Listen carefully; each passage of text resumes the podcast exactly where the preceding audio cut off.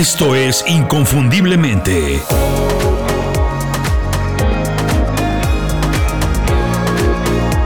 Sé extraordinario en lo que haces.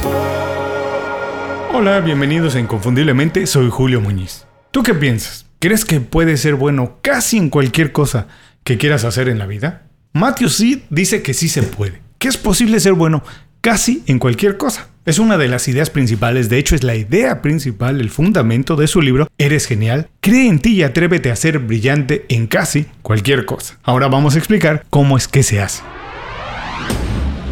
Básicamente, Matthew argumenta que hay dos tipos de personas, dos tipos de mentalidades en el mundo. Las que consideran que el talento y las habilidades es algo natural con lo que se nace, algo que se tiene en los genes, un toque divino, y los que creen que la inteligencia y la capacidad para hacer cualquier cosa en la vida se puede aprender, se puede desarrollar y se puede mejorar hasta el día en que morimos. Además, dice que las cosas que hagas todas las que hagas, las que consigas y alcances en la vida, tienen que ver con el tipo de mentalidad que tienes, con lo que piensas, con cómo te comportas en tu día a día.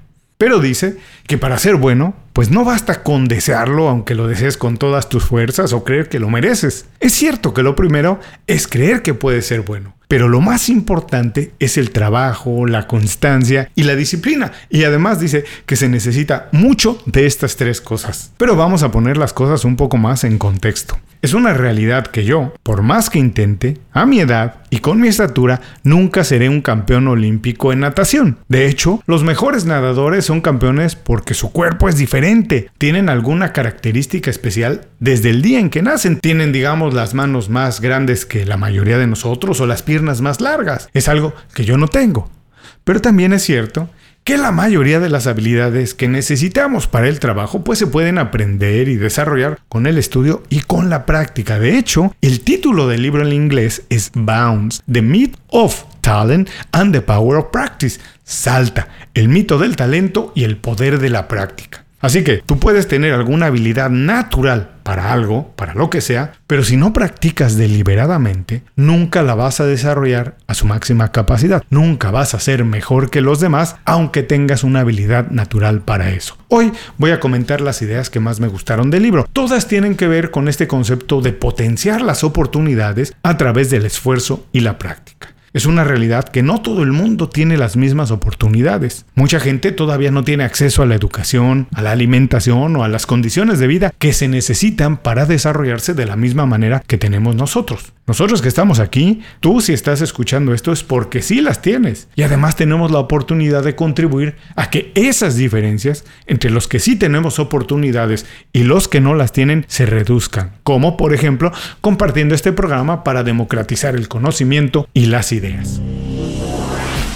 Matthew Seed fue campeón nacional de tenis de mesa en Inglaterra de ping pong como lo conocemos en Latinoamérica. Compitió en los Juegos Olímpicos representando a su país y hoy es un periodista, locutor y escritor.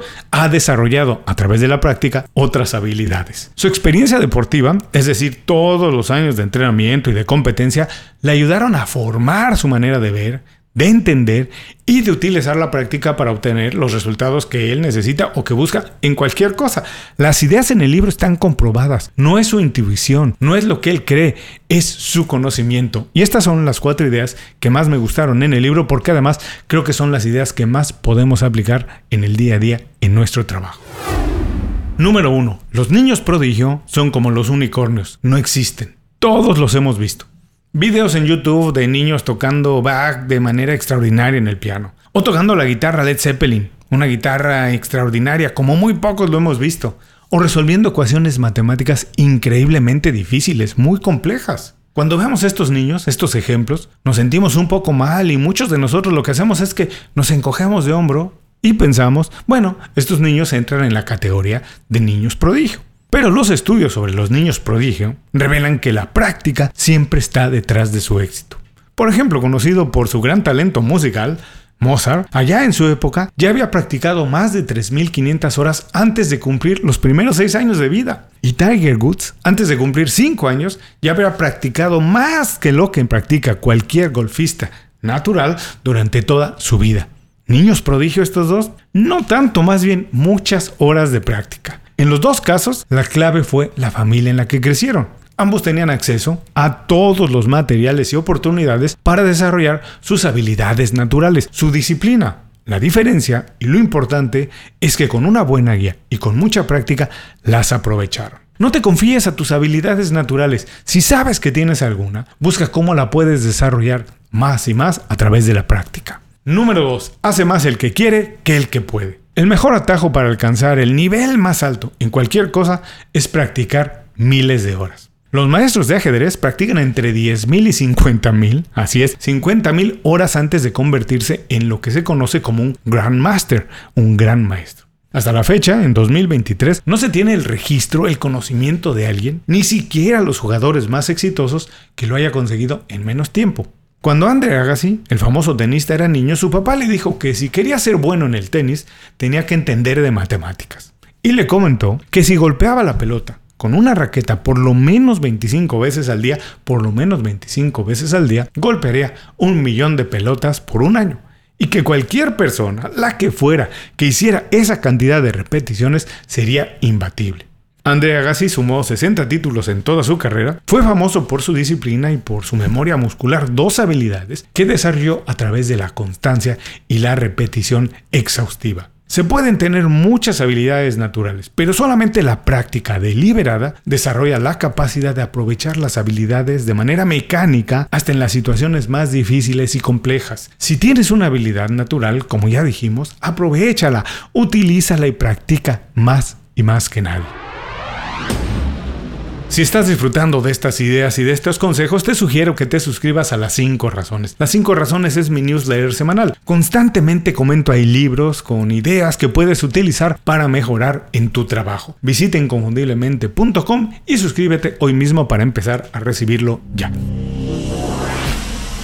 Número 3. Cualquier detalle puede ser la motivación que necesitamos para alcanzar un objetivo. Los seres humanos, absolutamente todos, somos seres muy complejos y algunas veces cosas tan triviales y sencillas encienden la pasión que necesitamos para conseguir un objetivo. En un experimento con problemas matemáticos sin solución, o sea, imposibles, algunos participantes recibieron apuntes y consejos de graduados muy destacados en matemáticas. Eso sí era cierto. Los reportes, eso sí, eran falsos. Las personas eran ciertas. Pero algunas de las fechas de nacimiento de los graduados eran las mismas fechas de nacimiento que el participante que estaba intentando resolver el problema que era imposible. Intencionalmente lo que se hizo es que se les manipuló para creer que el reporte fue escrito por alguien con quien compartían fecha de cumpleaños, fecha de nacimiento. Eso era un dato trivial que no tenía ninguna relación con el problema y no ayudaba en nada a resolverlo. Por esa simple asociación, los estudiantes que fueron engañados se mantuvieron más tiempo intentando resolver el problema imposible. O sea, que una sencilla motivación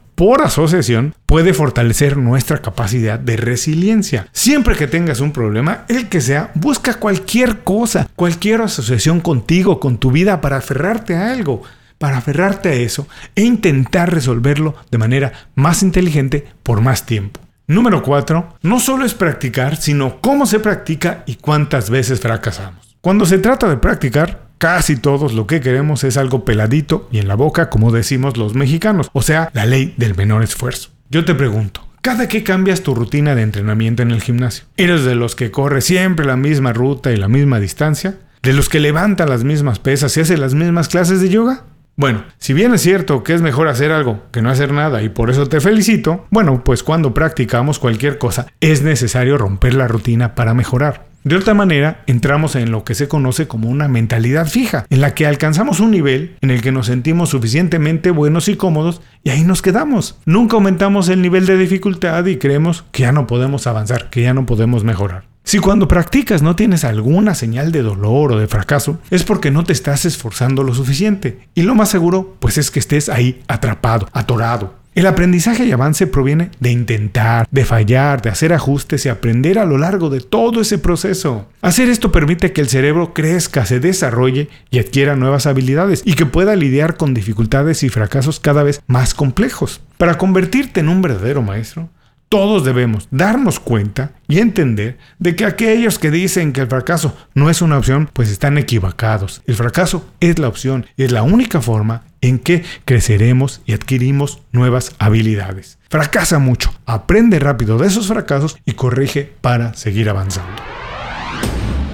Para ser bueno en lo que quieras, no se necesita tenerlo en los genes, ser un talentoso natural y haber sido tocado, tener un regalo divino. Lo que se necesita es practicar, practicar y practicar de manera inteligente. Ese proceso transformará tu cuerpo y tu cerebro. Otras cosas que también ayudan y que se mencionan en el libro pues son la capacidad de manejar la presión, los desafíos que nos generamos de manera intencional y la diferencia entre actitud y aptitud.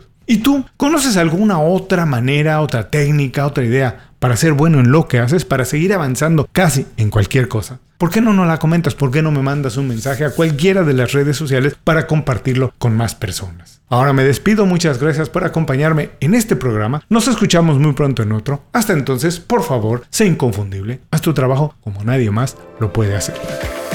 Muchas gracias por escuchar el programa. Si algo te pareció interesante, visita inconfundiblemente.com. Tenemos un blog, un canal de YouTube y un boletín donde recomendamos libros, documentales y herramientas para ayudarte a destacar en lo que haces. Se llama Las 5 Razones y llega todos los viernes. Por último, si quieres mejorar tu marca personal de manera fácil e inmediata, recomiéndanos con tus amigos y comparte este programa, porque cuando compartes contenido con valor, dejas una buena impresión.